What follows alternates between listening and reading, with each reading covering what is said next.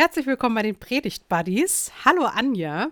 Hallo Lea, schön dich zu sehen. Vor allem aufrecht. Aufrecht. Ja. Ja, du äh, zielst darauf ab, dass ich sehr erkältet bin. Ja. Das, äh, das stimmt. Auch schön, dich zu sehen und dass das möglich ist. Ich habe mich äh, gedopt mit käuflich erworbenen Mitteln aus der Apotheke, um jetzt den ersten Sonntag der Passionszeit in Vokavit mit dir aufzunehmen. Der Wochenspruch steht im ersten Johannesbrief, 1. Johannesbrief, Vers 3, 8b. Dazu ist erschienen der Sohn Gottes, dass er die Werke des Teufels zerstöre.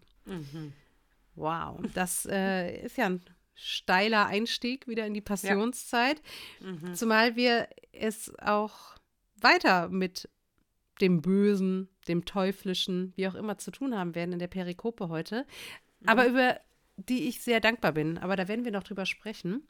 Ja. Hast du dir was Cool. vorgenommen für die Passionszeit? Oder ist es noch einfach viel zu weit weg? Nee, ich habe mir nichts vorgenommen. Es ist zu weit weg. Und ich habe in den letzten Jahren festgestellt, dass ich äh, nicht so gut bin darin, die, diese Vorsätze auch umzusetzen. Vielleicht, also wir machen ja mit der Gemeinde immer diese sieben Wochen ohne Aktion der evangelischen Kirche in Deutschland mit. Und das ist ja dieses, dieses Jahr, komm rüber, sieben Wochen ohne Alleingänge.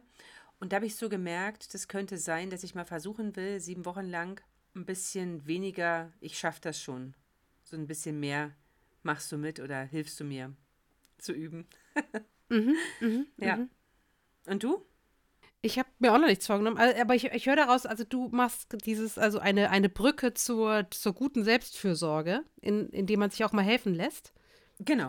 Ach, Ist ja nicht cool. meine, nicht meine Stärke. äh, So, ich habe irgendwie gelernt, dass ich das sehr gut hinkriege. Und ich weiß, dass es nicht gut ist. Also genau, Selbstfürsorge ist eigentlich ein sehr schönes Thema in meinem Leben. Ja, sehr gut. Ja. Ja, ich hab, bin auch noch nicht so weit. Äh, Das hat was mit der Erkältung zu tun. Die zwingt einen ja immer sehr auf das Heute, Hier und Jetzt. Ja. Und da ist der 18. Februar noch ein bisschen weit weg für mich heute. Was heute auch ist, es ist heute die Verlosung der Sonderfolge. Wir haben Yes, uns yes, ja yes. so gefreut über, über die Tatsache, wie sich unser Podcast entwickelt hat. Und ich habe jetzt das aufgeschrieben Ja. die Sachen ich, ich hier in einer Dose und habe die Bitten oder die Themenvorschläge oder die Wünsche besser gesagt auf ein, grüne, auf rosane beziehungsweise gelbe Zettel geschrieben. Und du darfst jetzt wählen, hättest du gerne einen grünen, einen rosanen oder einen gelben Zettel.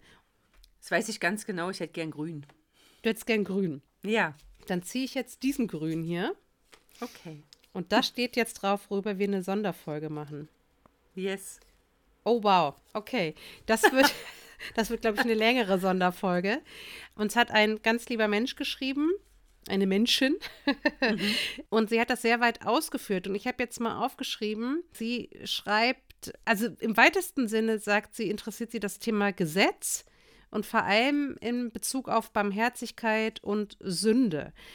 Und sie hat den Eindruck, dass viele Christinnen irgendwie verhaftet sind in Lieblosigkeit, dadurch, dass sie sich eine Gesetzesmäßigkeit aus der Bibel angeeignet haben, die eigentlich dazu führt, dass man vielleicht auch lieblos wird oder dass man sich der Gnade entzieht.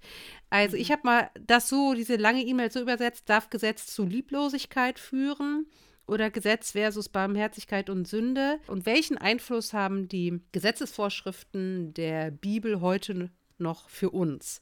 Also Ja. da- das Ja, wird cool. eine spannende Folge. Auf Äh, jeden Fall. Genau, das, da werden wir uns mal, werden wir uns mal zusammen äh, überlegen, wann wir die aufnehmen und das werden wir dann nochmal offiziell machen. Ne? Genau. So, das wird wahrscheinlich jetzt nicht morgen, weil das muss ja auch gut vorbereitet sein. Ja. Und dann geben wir bekannt, wann diese Sonderfolge erscheint. Aber ich freue mich drauf. Ist ein spannendes Thema. Vielen Dank. Auf jeden Fall. Vielleicht könnten wir uns dafür auch einen Gast einladen sogar. Ich hätte auch schon eine Idee. Ja, sehr gerne. Sehr gerne. Genau. Und herzlichen Dank auch allen anderen, die Ja. mitgemacht haben. Das tut uns jetzt leid, dass die Bibelverse oder die Themen jetzt natürlich erstmal nicht Einzug halten in einer Sonderfolge. Aber wer weiß, was alles noch so kommt. Genau. So, jetzt wollen wir mal starten. Mhm. 18. Februar, also der Sonntag für den 18. Februar, wollen wir besprechen. Matthäus 4, die Verse 1 bis 11. Ich bin mir sehr sicher, dass du dich für diese Textabgrenzung entschieden hast. Anja, du wirst uns den Text vorlesen.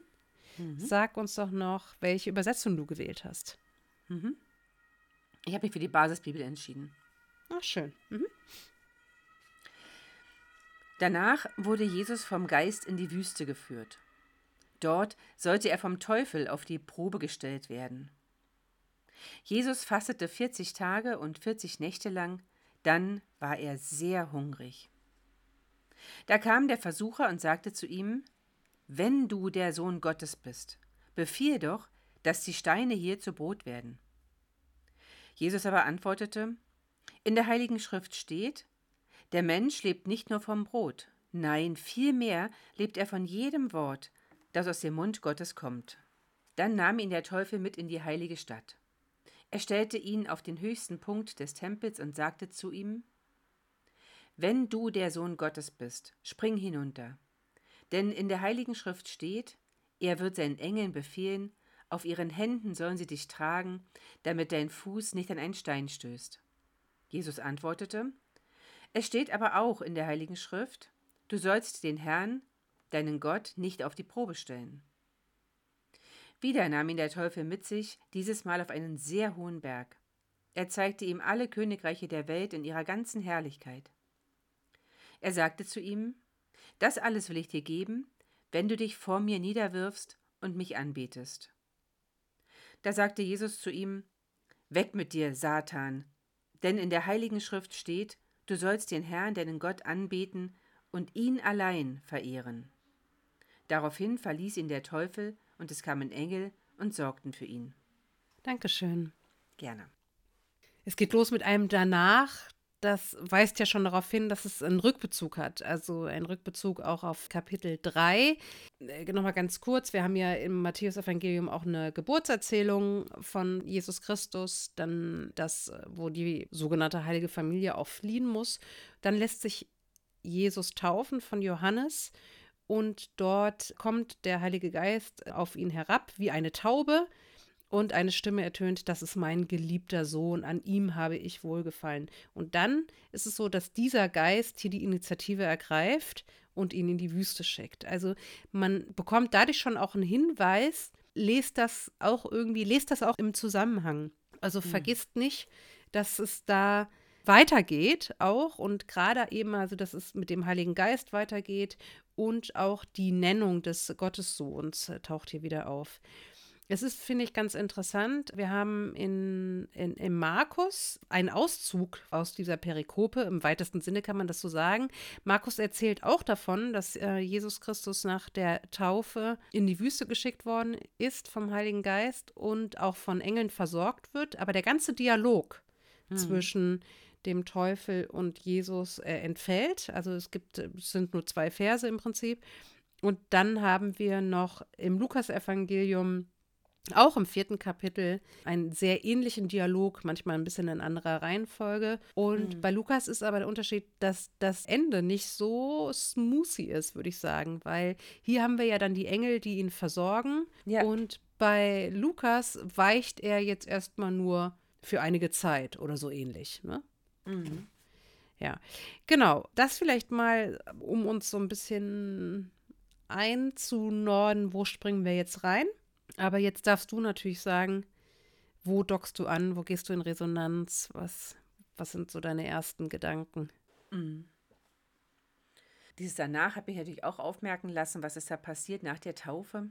Mhm. Und da habe ich so gedacht, das habe ich schon so oft erlebt, dass um die Taufe herum Menschen, auch in meinem eigenen familiären Umfeld, Menschen plötzlich in solche Nöte geraten, die sie, also die man wirklich Versuchung nennen kann, ja? Also so in, in große Zweifel bis hin zu großen Zerwürfnissen, also wo man sich so fragt, wie kann es sein? Die Taufe steht an und irgendwie unmittelbar drumherum, entweder kurz davor oder kurz danach, gibt es eine sehr schwere Sinnkrise. Mhm, mh. Das habe ich in meinem eigenen Leben erlebt, das habe ich erlebt in meiner Familie. Und ich habe das auch erlebt, als ich ein paar von den jungen Menschen, die ich hier getauft habe, die haben auch ähnliche Geschichten erzählt. Und ich habe mir auch mittlerweile das angewöhnt, den Täuflingen zu sagen im Vorfeld, es kann möglich sein, dass die Zeit von der, vor deiner Taufe oder auch kurz danach für dich eine Herausforderung sein wird. Sowas gibt es und selbst Jesus hat es erlebt. So, da bin ich angedockt, weil ich war so erinnert mm. an, meine, hm. an meine eigene Taufe, die ja jetzt, ähm, oh mein Gott, die ist wirklich sehr lang, 34 Jahre her ist. Und genau, und an so viele andere Ereignisse in meiner Familie und im Umfeld der, der Kirche auch. Das hat mich so bewegt und dann bin ich hängen geblieben, das, was ja so der Klassiker ist, dieses, darüber hat man bestimmt schon eine Million Predigten gehört, aber ich finde es immer wieder spannend, dass erst das Grundbedürfnis angegriffen wird und dann wird das, die Religion, das religiöse Gefühl angegriffen und am Ende geht es um Macht. Und das ist ja so eine, das ist so eine, so eine Steigerung, die ich irgendwie immer wieder spannend finde. Und das erste Mal ist mir aufgefallen, das ist mir tatsächlich noch nie aufgefallen, oder jedenfalls ist mir noch nie aufgestoßen, so muss ich sagen. Das erste Mal ist mir aufgestoßen, Vers 11, dass also als Jesus dem Ganzen widersteht, dann verlässt ihn der Teufel, okay? Und dann kommen Engel und sorgen für ihn. Und ich habe mich gefragt, ja, wo wart ihr denn vorher, bitteschön? Also, so, dieses Gott verlassen, ne? was, was ja dann später auch am, am Kreuz, also was Jesus am Kreuz auch ruft, mein Gott, mein Gott, warum hast du mich verlassen? Oder was uns jedenfalls in, in einem Evangelium überliefert wird, da habe ich so gedacht, das ist auch so eine, könnte auch eine Gott verlassen sein Situation sein. So, erstmal. Hm. Hm. Ja, danke schön. Na, ich würde sagen, um Macht geht es in allen dreien. Aber äh, in der dritten natürlich in, äh, in, so, in diese Übermacht, ne? So mhm. die ganze Welt dann Imperium sozusagen, ne? Das stimmt. Ja, ich bin zum ersten Mal jetzt in der Auseinandersetzung mit Matthäus viel über dieses, und der Teufel nahm ihn mit. Mhm, dann nahm Stimmt. ihn der Teufel mit. Mhm. Und dann, also zweimal, da nahm ihn der Teufel mit. Das klingt ja noch so ein bisschen, würde Jesus hier nicht reden, ja, als würde Jesus da total passiv sein, als würde der hier irgendwie von A nach B gebeamt und auf einmal ist er dann irgendwie da oder so. Auch irgendwo habe ich gelesen, ja, also dieser Text, der, der sprengt unser Raum- und Zeitempfinden. Hm. So. Und dann habe ich nochmal nachgeguckt, da steht das Wort Paralabanno oder Paralabanein. Und das heißt so viel wie zu sich nehmen oder übernehmen in eine irgendwie geartete Gemeinschaft. Und da habe ich gedacht, ja, das ist ja spannend. Also das ist ja genau das, worauf jetzt hier also Basisbibel verwendet ja den Begriff Teufel. Ich persönlich glaube jetzt ja nicht an einen personifizierten Teufel, aber das Böse kann einen gefangen nehmen. Oder hier wird darauf abgezielt, dass er ja in diese Gemeinschaft, in diese teuflische Gemeinschaft aufgenommen werden soll. Das fand ich spannend. Und dadurch, dass ja Jesus hier spricht, ist er aber eben nicht passiv, ja. sondern eben so, so ganz aktiv. Und das war mir das erste Mal aufgefallen und das ist, glaube ich, auch hier bei Matthäus eine Besonderheit. Das ist bei Lukas, glaube ich, nicht so stark, dass der dann einfach da so mitgenommen wird. Aber hm. müsste man jetzt gucken, ob da auch Paralabanno oder Paralabanein steht, genau. Und für mich war dann das Zweite, was ich dachte, letzte Woche, als wir über Amos gesprochen haben, haben wir gesagt, da ist Gott und da wird Gott vorgestellt, ganz klar, der sich nicht korrumpieren lässt. Und ja. jetzt haben wir es hier mit Jesus zu tun, der sich nicht korrumpieren lässt. Mhm. So, das fand ich spannend für den Aufbau der, dieser Perikopenreihe. So erstmal so zwei erste Gedanken von mir. Erster Sonntag der Passionszeit. Hast du schon irgendwie so einen so Link, wo du sagst, ja, das, da passt das für mich thematisch. Das möchte ich auf jeden Fall mit hineinnehmen, wenn ich den Text predige. Also ich frage das deshalb, weil man in der Literatur immer findet, es gibt so zwei große Stränge.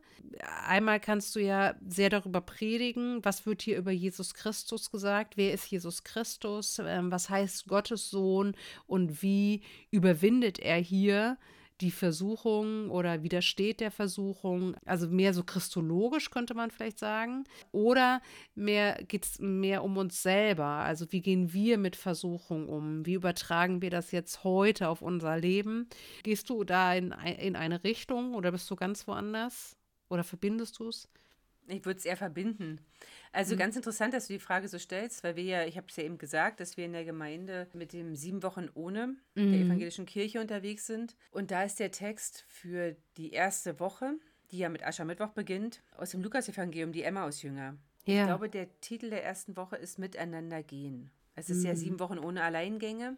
miteinander gehen.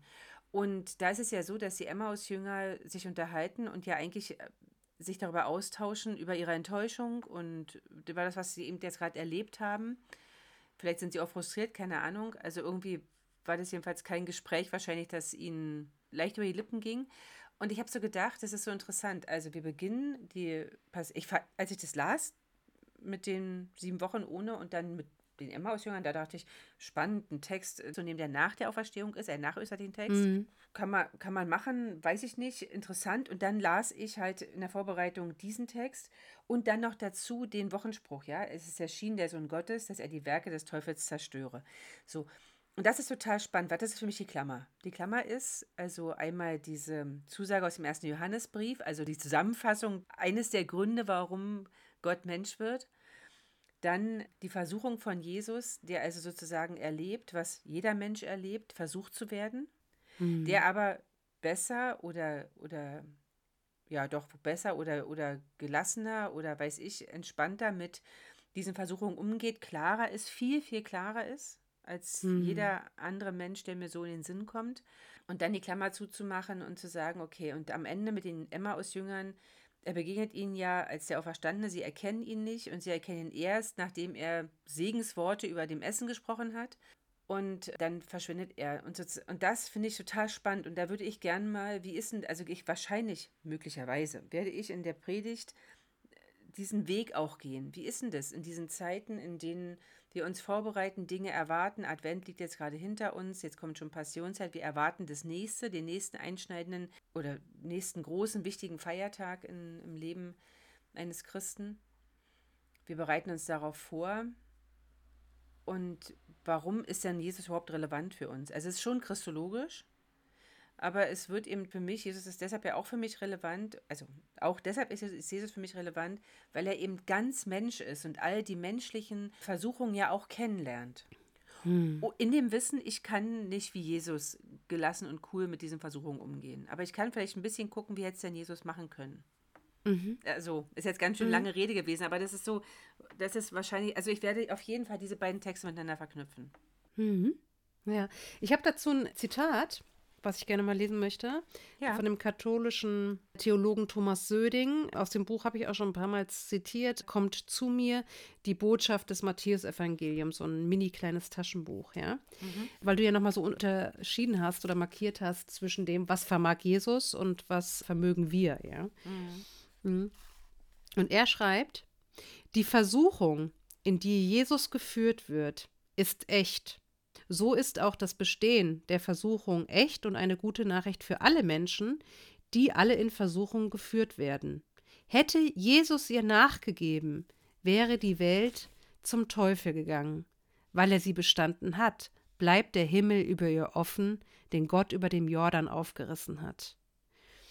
Und das finde ich so cool, also weil ich habe ja mhm. eben auch schon gesagt, dass mir dann so ein Rückbezug auch zu Matthäus 3 wichtig wäre.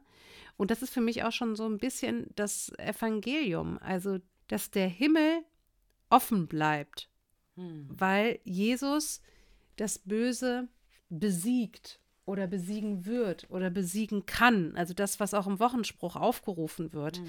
Was ja interessant ist, weil das ja auch, dass er die Werke des Teufels zerstöre, noch nicht heißt, dass es schon vollendet ist, sozusagen. Nee, ne? Genau. Und das gefällt mir ganz gut oder das, das ist für mich eine gute Botschaft. Der Himmel bleibt offen, weil hm. Jesus da etwas vermochte, hm. was mich auch motivieren kann, es ernsthaft zu versuchen und trotzdem bleibt da auch wieder ein Unterschied. Hm. So. Und ich hatte ja letzte Woche auch schon erzählt, ich bin ja im Yellowstone, in dieser Serie Yellowstone Fieber. Ja. Und, und da sagt dann der Betreiber der Ranch oder der, der Besitzer der Ranch, also eigentlich der Patriarch, sagt dann zu seinem Sohn, das Böse kennt keine Vernunft. Und darum musst du böser sein als das Böse. Und trotzdem kannst du, oder trotzdem sagt er dann nicht, aber sinngemäß sagt er trotzdem, und trotzdem kannst du gleichzeitig deine Familie lieben. Und wenn du das so guckst, dann denkst du, ja, um dieses Land zu behalten, müssen die wirklich böser sein als das Böse. Mhm. Und dann habe ich gedacht, wie cool, dass es, dass die Bibel mir durch Jesus Christus aber noch von einer Alternative erzählt. Oder dass das Evangelium von einer Alternative erzählt. Dass hier nicht das Böse mit noch böser sein überwunden wird. Ja. Mhm. Ich habe in dieser Woche eine Folge von Thorsten Dietz und, tja, war es Tobias Feix? Ich denke mal ja, mhm, gehört. Mhm. Wie heißt das? Das heißt Karte und Gebiet, genau, eine mhm, Ethik zum mhm. selberdenken, der Podcast. Und gerade sprechen sie über Hannah Arendt. Ja. Ja, ja. Und es hat mhm. mich total, diese Folge hat mich total beeindruckt. Und als du jetzt gerade so von diesem Bösen sprichst, mhm. da habe ich so gedacht, okay, Hannah Arendt im Laufe ihres Lebens stellt dann irgendwann fest, die, Bana es gibt, die Banalität des Bösen. Ja, ne? mhm. Die Banalität des Bösen. Es gibt, äh, also es gibt zwar das extrem Böse oder das, es gibt das, das, das mhm. Böse, das unfassbar Böse, aber extrem oder absolut ist nur die Liebe. Mhm. Also, mhm. und das finde ich so, mhm. finde ich so faszinierend. Also, wie man, ja, also die Banalität des Bösen, das kommt ja nach dem Eichmann-Prozess, wo sie darüber mhm. schreibt. Und, und sie stellt ja fest, dass Eichmann nicht der ultimativ Böse ist, sondern der, der mitläuft, der einfach ein Befehlsempfänger ist, der nicht denkt, der seine Menschlichkeit nicht aufleuchten lässt, der kein Gespür, keine Empathie hat, der nicht weiß, also der, kein, der genau, der einfach kein Gespür dafür hat, dass er es mit Menschen zu tun hat, der macht, der, der produziert Zahlen und versucht möglichst, möglichst effektiv in diesem perfiden System zu sein. Und das äh, finde ich total verstörend, den Gedanken. Aber ich finde, was ich daran nicht verstörend finde, ist, dass sie sagt, das Einzige, was wirklich radikal ist und ich führe das mal weiter, was damit eben auch das Böse besiegen kann, ist eben das, die Liebe. Das ist das, die einzige Möglichkeit. Und äh, das ist ja das, was sozusagen passiert, wenn Gott Mensch, in dem Moment, in dem Gott Mensch wird, in Jesus Christus, bringt er die ultimative Möglichkeit, das Böse zu besiegen. Für uns sichtbar auf diese Welt. Von, von radikal, von der Wurzel radikal, an. Ne? Radikal, ganz genau. Ja. Genau. Ja. Deshalb, deswegen war ich gerade so, ähm, da muss ich eben dran denken und dachte, passt es, aber es ist egal, ob es passt, muss ich jetzt einfach sagen, weil mich das wirklich sehr, sehr beschäftigt hat. Ja, ja. aber ich, ich finde es gut, dass du es das ansprichst, weil äh, ich habe auch gedacht, äh, eines der Worte der letzten Wochen war doch, wie kann man so geschichtsvergessen sein? Wir haben ja, es hier genau. wochenlang auch angesprochen durch das, was Korrektiv hier aufgedeckt hat.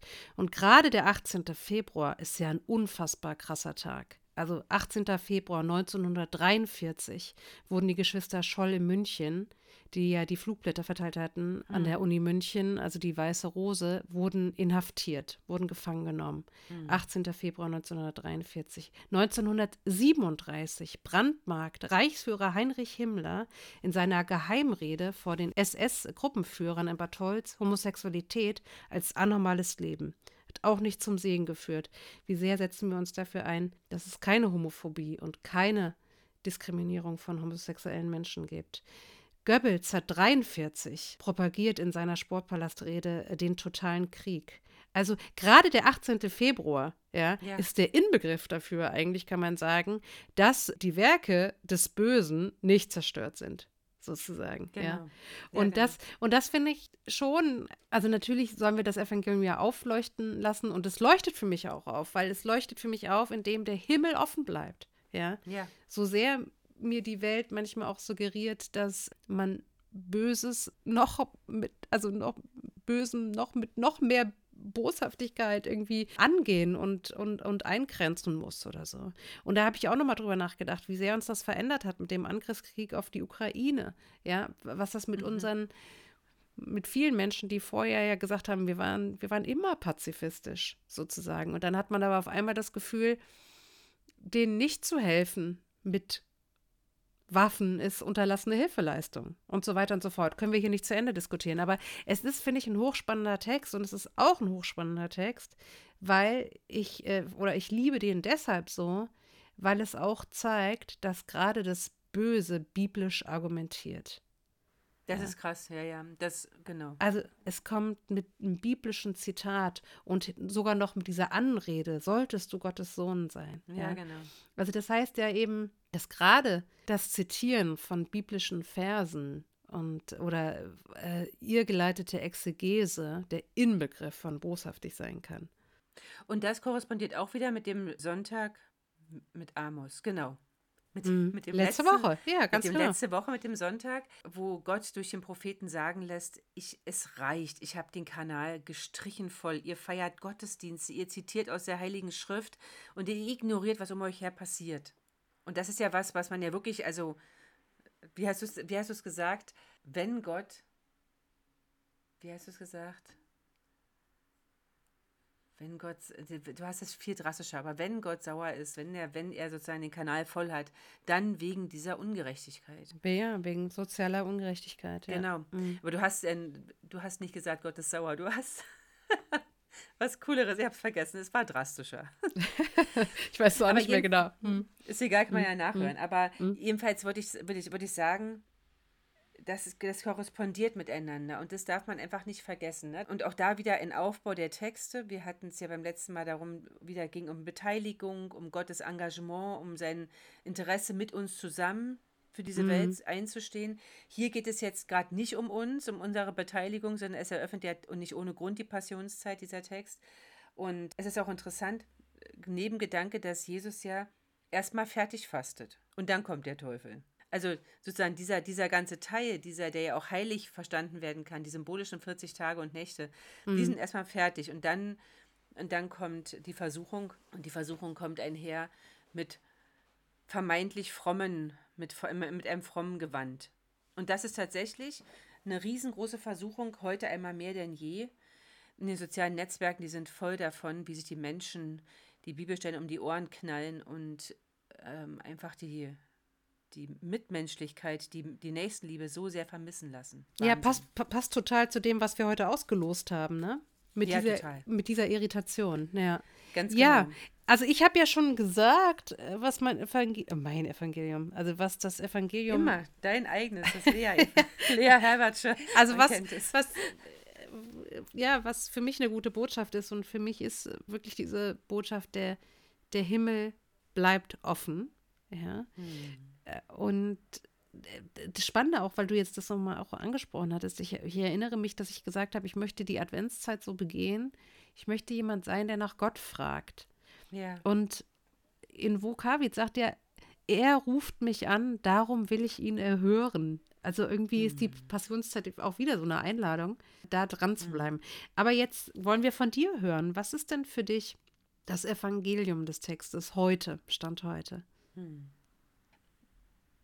Das, also, das Evangelium ist, dass Jesus, dem ich vertraue, sich nicht verführen lässt. Hm. Sozusagen der, der mein Schutz, mein Schild, mein Schirm ist, mein Retter, mein Freund, Mm, der lässt sich nicht verführen. Der ist, der bleibt loyal, der bleibt, der weiß, wo er hingehört und der weiß, was richtig ist. hm, Dem, dem kann man mit, dem ist egal. Und am Ende, und es gibt ein Genug. Und am Ende bricht Jesus die, die Debatte ab. Das darf man auch. Auch das ist für mich so ein kleiner Begle eine kleine Begleiterscheinung in diesem Evangelium, dass ich auch aufhören darf zu diskutieren. Fort mit dir, Satan, sagt er mm, weg mit dir. Es ist ja. jetzt genug. Mm, Super. mm. Finde ich richtig gut. Ja, Aber das ist ja, das ist nur eine Neben, das ein Nebengleis, ne? Aber das finde ich auch wichtig für mich, ist das eine sehr wichtige Erkenntnis. Also Jesus ist an meiner Seite, also Jesus hat all das überwunden, was an mich als Versuchung herangetragen wird. Er kennt die Versuchung, was du sagst, der Himmel bleibt offen, das ist großartig, großartig. Und dass ja am Ende, wenn man dann dem, den Weg ja bis zu Ende geht, der Tempel im Vorhang zerreißt ja. ist ja auch, der Himmel bleibt offen, egal wie dunkel es draußen ist, Gott ist da. Ja, er ist einfach da. Und er kennt die Versuchung. Und es darf, es gibt also auch ein Ende der Diskussion. Und das Ja. mag ich wohl auch gerne. Ja, das ist wirklich toll. Und ich finde auch zu den Emmaus-Jüngern, ne? Also, dass der, der die Werke des Teufels zerstört, des Bösen zerstört, ist eben halt nicht derjenige, der an seiner Kriegskunst erkannt wird, sondern an seiner Art und Weise, das Brot zu brechen und zu Ja. teilen. Das finde ich schon auch ziemlich cool. ja. Ja, also, wie gesagt, ich, mir ist dieser Text sehr nah, weil wir auch mal im, ich war ja eine Zeit lang im Fachkreis äh, sichere Gemeinde und da haben wir eben sehr zu dem Thema mächtig, ohnmächtig eben auch s- eine gute Andacht gehört von unserem Kollegen Bastian Erdmann, der gesagt hat, ähm, Erfolg ist eben kein Name Gottes, ja. Und äh, Ja. der eben daran auch ge- gezeigt hat, wie geistlicher Missbrauch entsteht, was ich eben gesagt habe, dadurch, dass man das sogar das Teuflische oder das oder Böses oft äh, biblisch argumentiert und dann Un Unsegen bringt oder das Gegenteil von Segen. Ja, ich finde, wir haben spannende Sachen zusammengetragen.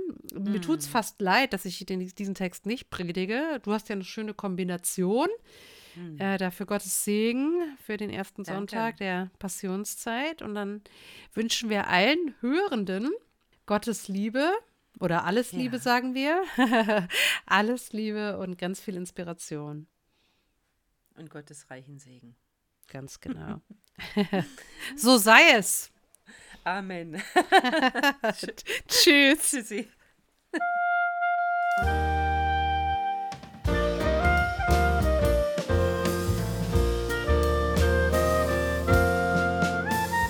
Bis nächsten Montag mit den Predigt Buddies.